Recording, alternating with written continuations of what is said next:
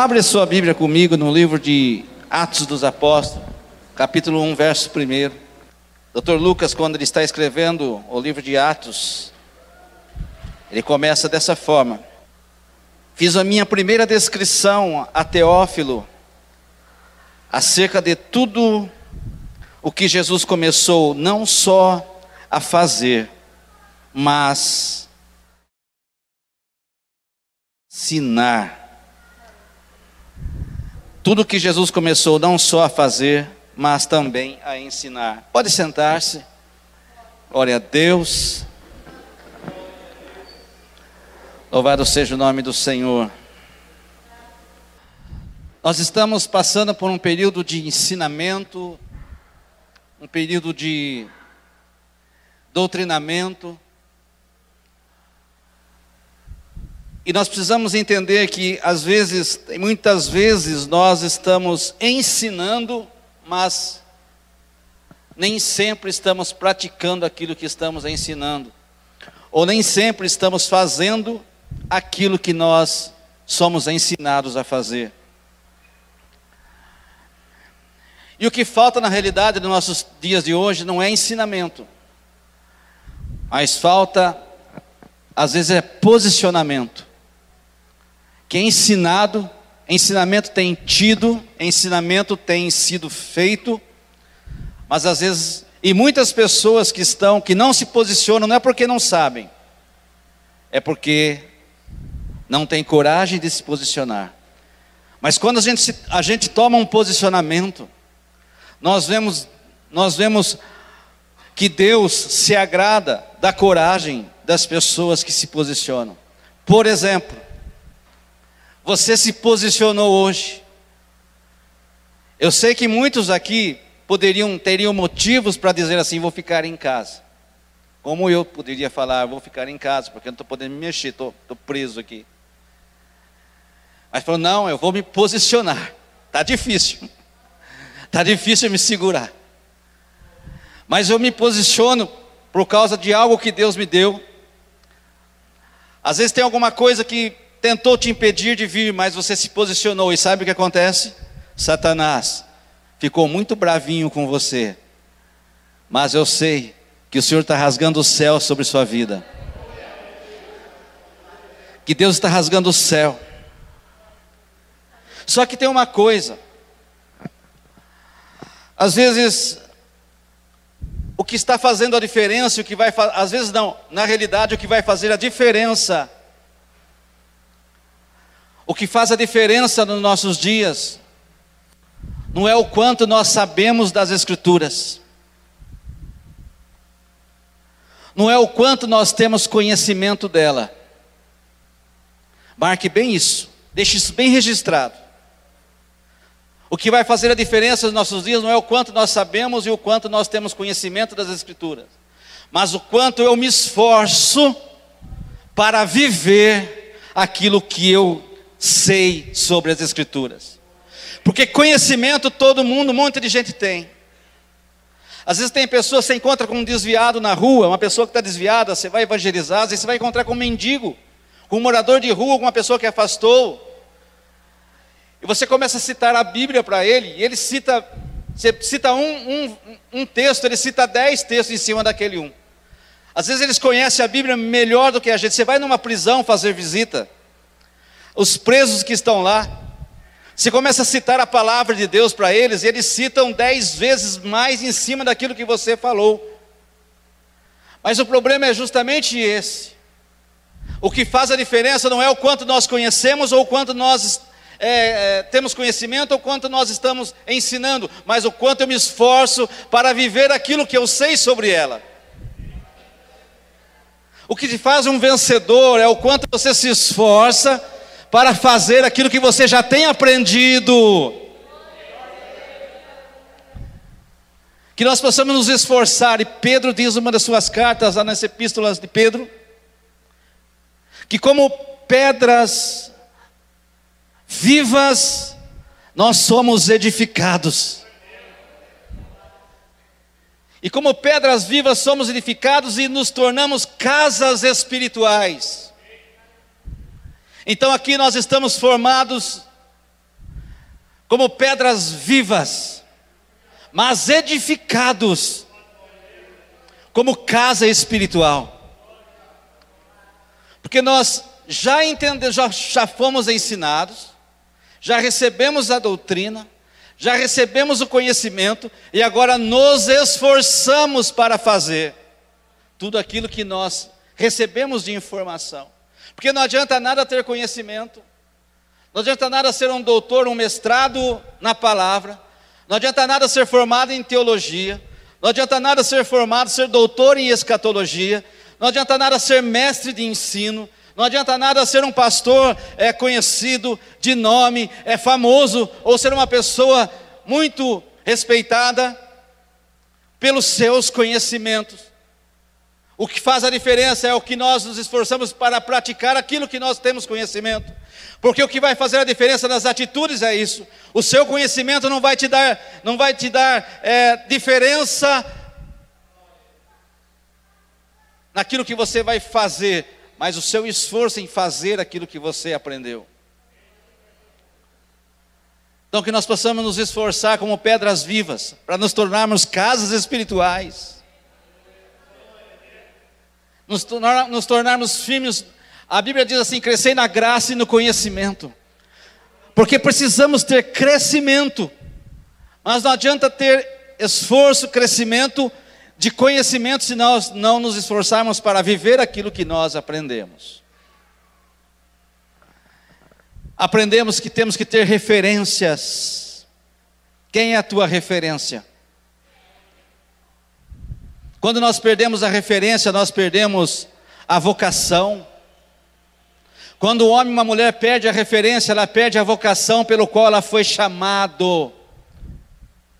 Por exemplo, qualquer pessoa aqui no nosso meio, ou qualquer pessoa em qualquer lugar desse planeta, se ela perder a referência sua, que é Cristo, ela perde a vocação pelo qual ela foi chamado para fazer e cumprir um propósito.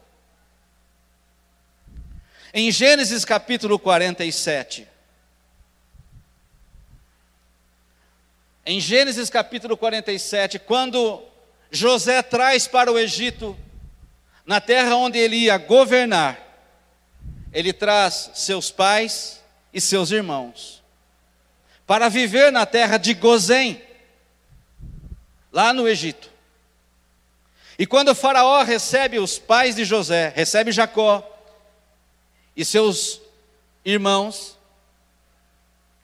Faraó pergunta para o pai de José e para os seus irmãos: qual é a vossa vocação? Eles imediatamente respondem para Faraó: a nossa vocação, a nossa a nossa disposição, o nosso serviço é ser pastores. Pois bem, eles foram para o Egito como pastores. Egito representa o mundo. E eles são levados e passam a morar no Egito como pastores. Em Êxodo capítulo 1, capítulo 1 de Êxodo, verso 11 em diante, quando passa, quando José é morto, quando faraó da geração de José já era morto, e o outro faraó que assumiu o reinado, não se lembrava, não tinha mais conhecimento e nem informação sobre quem foi José, e quem foi a família de José? Ele coloca um encargo sobre aqueles israelitas que moravam ali no Egito. E eles passam então a trabalhar como escravo numa terra. Porque quem era referência para os habitantes, para os hebreus que foram morar no Egito, quem era referência para eles era um José. Quando José morre, o faraó que era amigo de José morre, vem outros faraós, vem outra geração. Eles perderam a sua referência, e no capítulo 1, verso 11, então é dado a entender que aqueles que perderam a sua referência, agora de pastores eles passam a viver como escravos no Egito. Eles passam a construir cidades no Egito.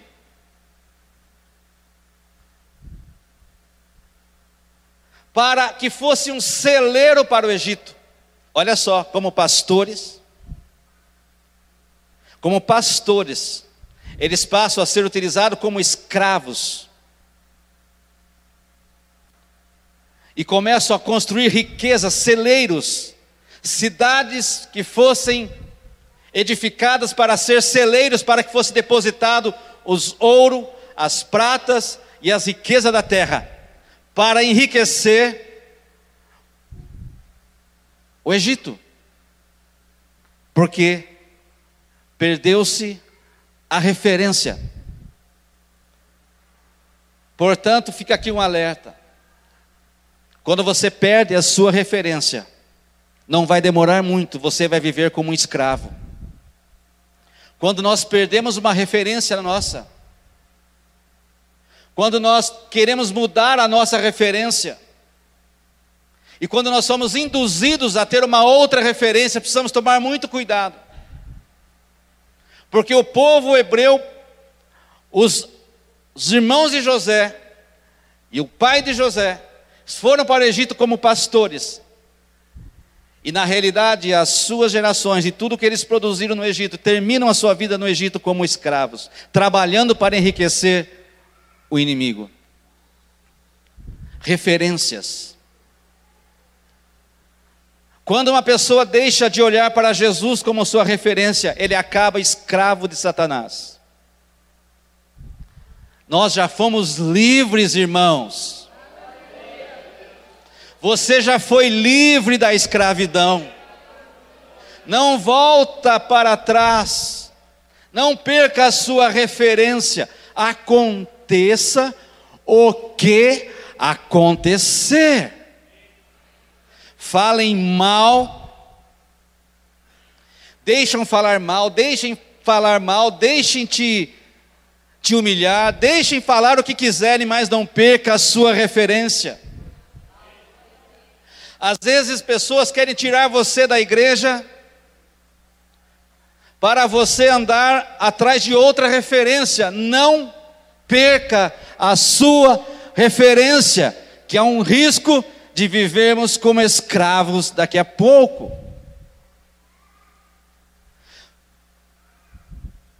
O que nós temos que aprender é como Davi. Não podemos perder o nosso desejo de buscarmos e, ter, e levarmos Deus conosco por onde nós formos. A pessoa perde a referência, ela perde Deus como referência, ela deixa de buscar a Deus. Como nós sempre falamos, Bíblia aberta dentro de casa não funciona.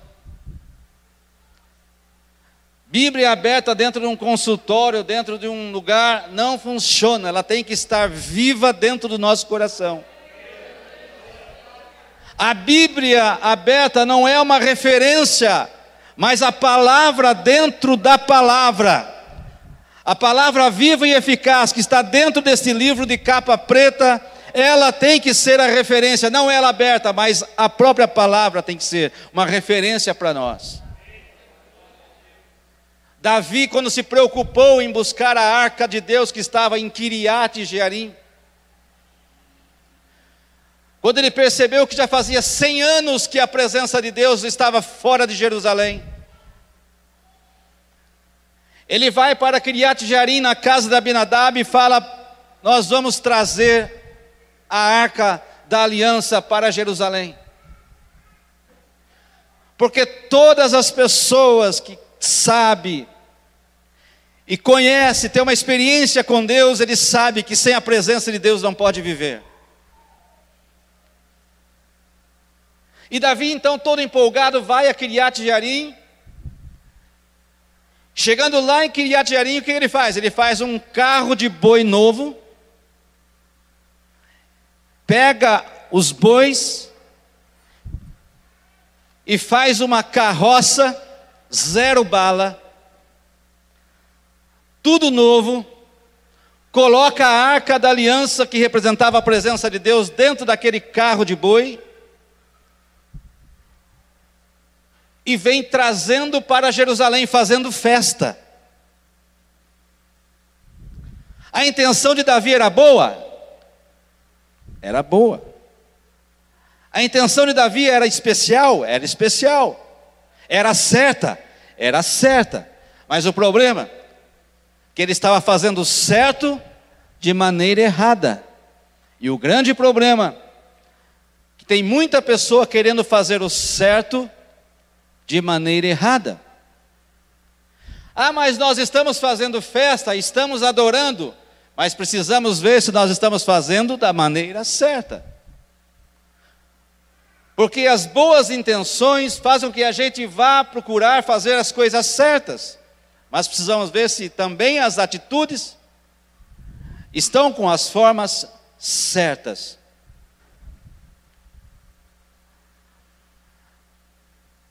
Primeiro, Davi pega um carro de boi.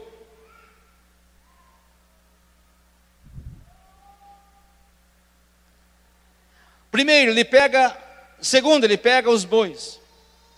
Carro de boi, na linguagem bíblica, fala de, da velocidade do homem, da, da velocidade das coisas sendo feita diante da nossa ótica.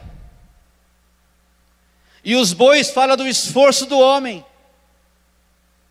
Boi representa a força do homem na Bíblia. Então Davi quer fazer numa velocidade, na força do homem, trazer a presença de Deus. A intenção era boa. Mas nem sempre, irmãos, e olha só que Davi, a Bíblia diz que ele veio de Kiriat Jearim fazendo festa. Pega as pessoas, as pessoas vêm adorando, fazendo festa, vem tocando tamborins. Só que às vezes tem coisas que Deus precisa dar um breque para falar assim: olha, não é desse jeito. Não é desta forma.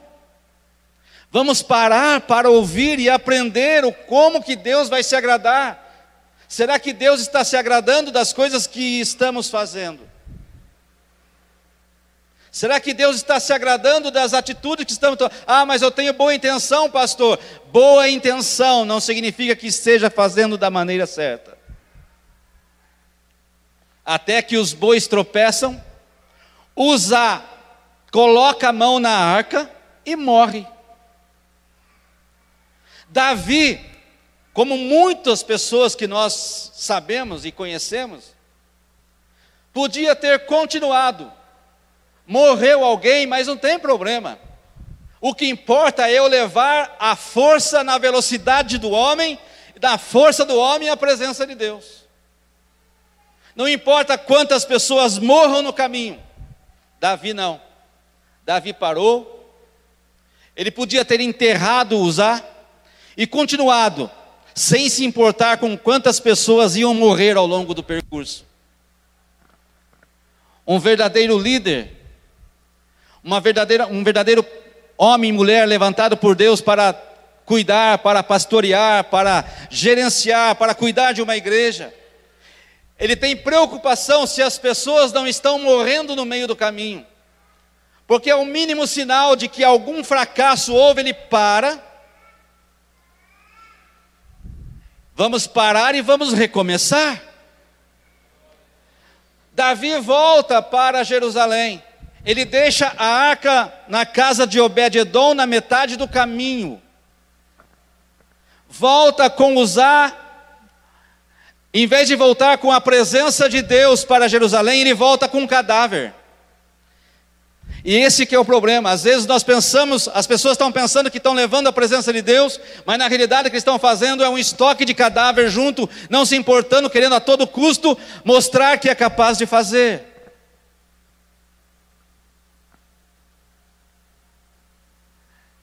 Davi chega em Jerusalém, imagine que as pessoas que estavam lá em Jerusalém olham e falam: Mas cadê Davi? Ah, cadê a arca? Cadê a festa?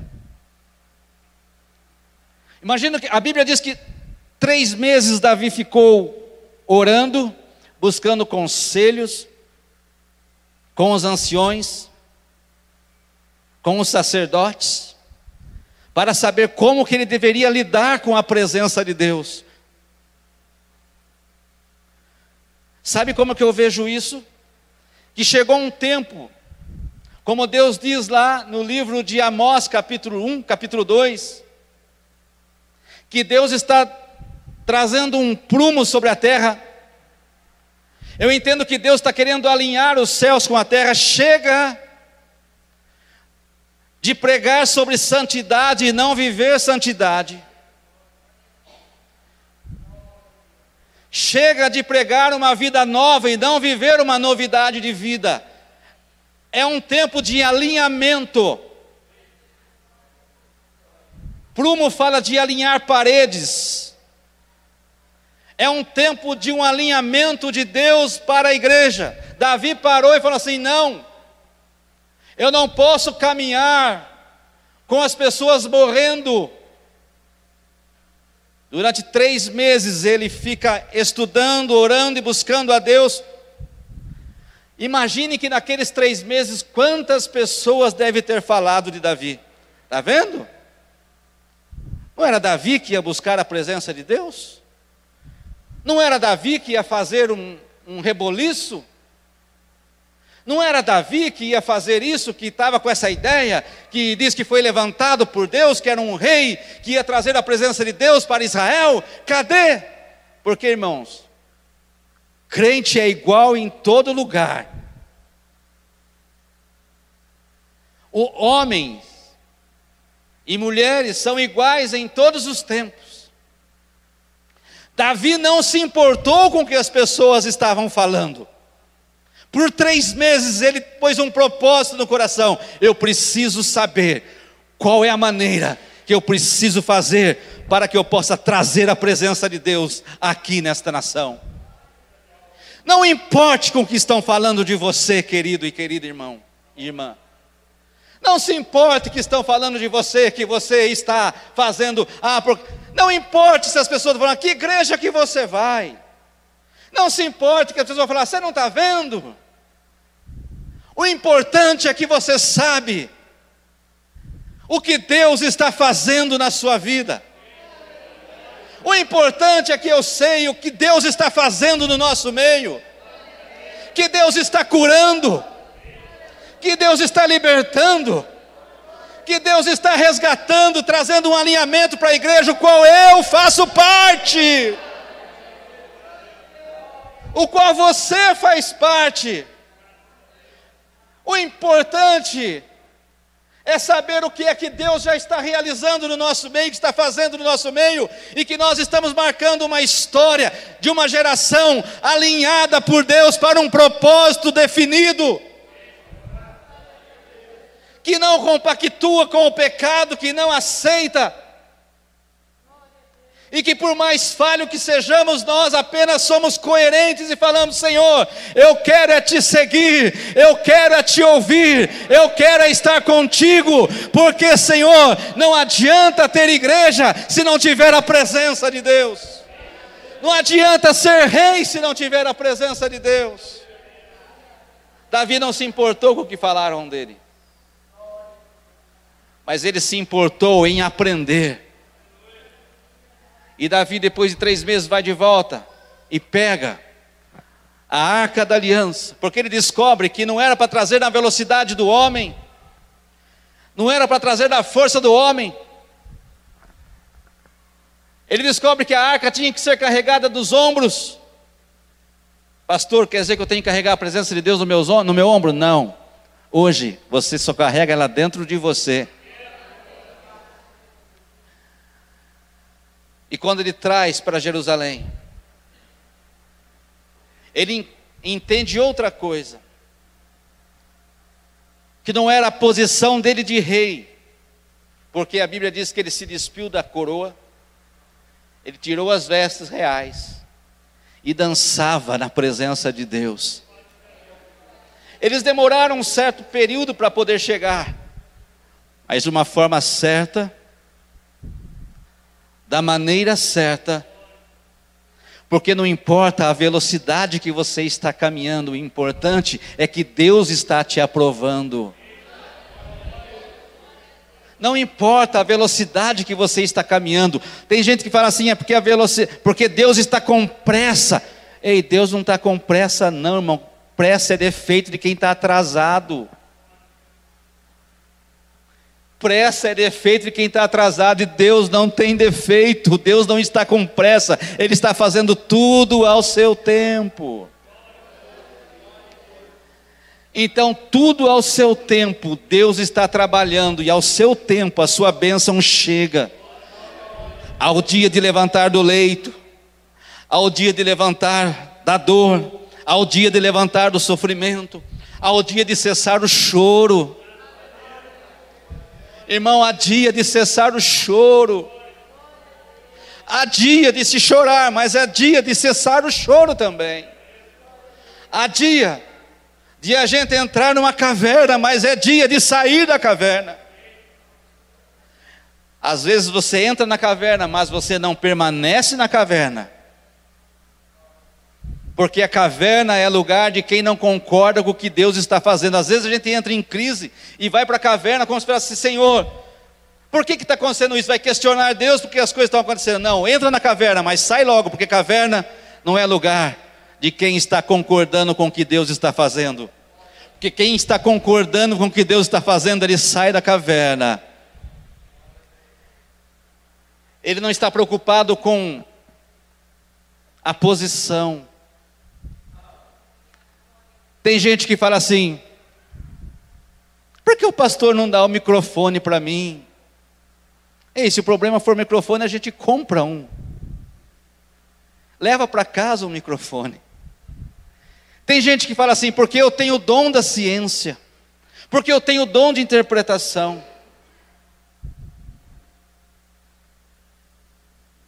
A Bíblia diz que Deus exalta os humildes e abate os exaltados. Quando eu quero me apresentar, não preciso apresentar um currículo espiritual, porque Fulano, ele tem isso, mas eu tenho isso.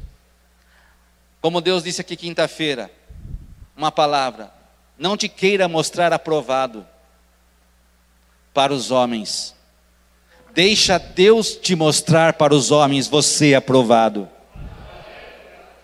Não te queira falar, ah, eu quero ser, olha, eu sou aprovado. Não, não te mostre aprovado. Deixa Deus te mostrar aprovado. Porque às vezes alguém quer te mostrar aprovado, a responsabilidade é de quem está mostrando, porque se você fracassar, a vergonha vai ser sua e de quem te apresentou como aprovado. Mas se Deus te apresentar como aprovado, a responsabilidade é dele. É dele. O peso é dele. Então não te queira mostrar aprovado para os homens, deixa Deus te mostrar aprovado. Irmãos, nós queremos fazer de acordo com a vontade de Deus e nos esforçar para praticar aquilo que temos recebido de ensinamento, para que possamos crescer, para que possamos ser vitoriosos, em nome de Jesus. Amém?